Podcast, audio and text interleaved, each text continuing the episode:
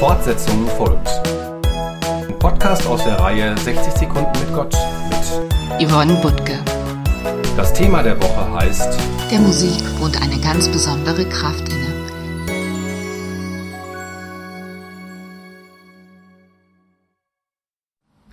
Hallo und herzlich willkommen zu Fortsetzung folgt.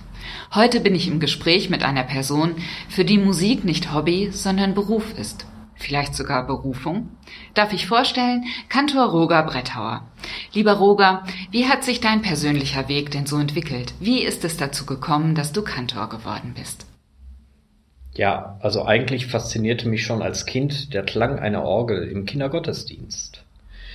Mit etwa zwölf hörte ich schließlich Bachs Passacaglia gut gespielt in Hamburg und beschloss, das will ich auch können. Im Kirchenmusikstudium hat sich dann der Schwerpunkt deutlich verschoben.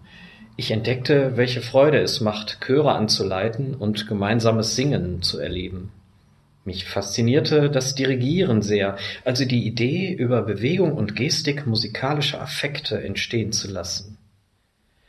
Es haben mich immer wieder mal Choristen wie auch Orchestermusiker angesprochen, doch als Dirigent zum Beispiel in den Opern- und Konzertbetrieb zu wechseln.